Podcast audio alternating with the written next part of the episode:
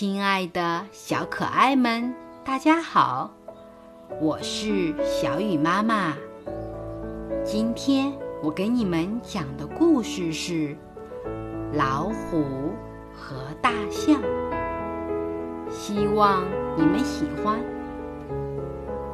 在漂亮的森林中，住着一只高大的大象。有一天，大象口渴了，寻到一个池塘，痛痛快快地喝起了水。这池水清澈极了，真像一面明亮的大镜子。大象在池塘边走来走去，不停地欣赏自己的身影。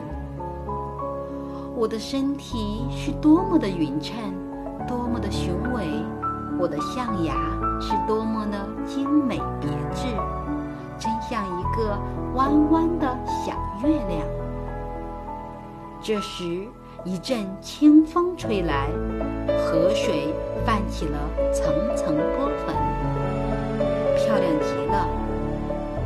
大象突然看见了自己的鼻子。不禁撅起了嘴。我的鼻子太重太长了，走路时这鼻子甩来甩去的，感觉都不像自己了。这笨重的鼻子，怎么配得上我这匀称的身体呢？大象开始抱怨自己笨重的鼻子。正在他。没精打采的时候，阵足步声悄悄向他逼近。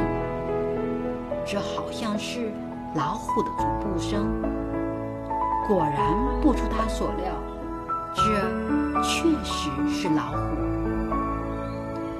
没等大象反应过来，老虎突然向他猛扑过去，眼看。就要被老虎逼到绝路了。正在这危机关头，大象用尽了全身的力气，本能的用鼻子向老虎猛劈过去。哐当！老虎被大象劈到了足足三丈远。大象气喘吁吁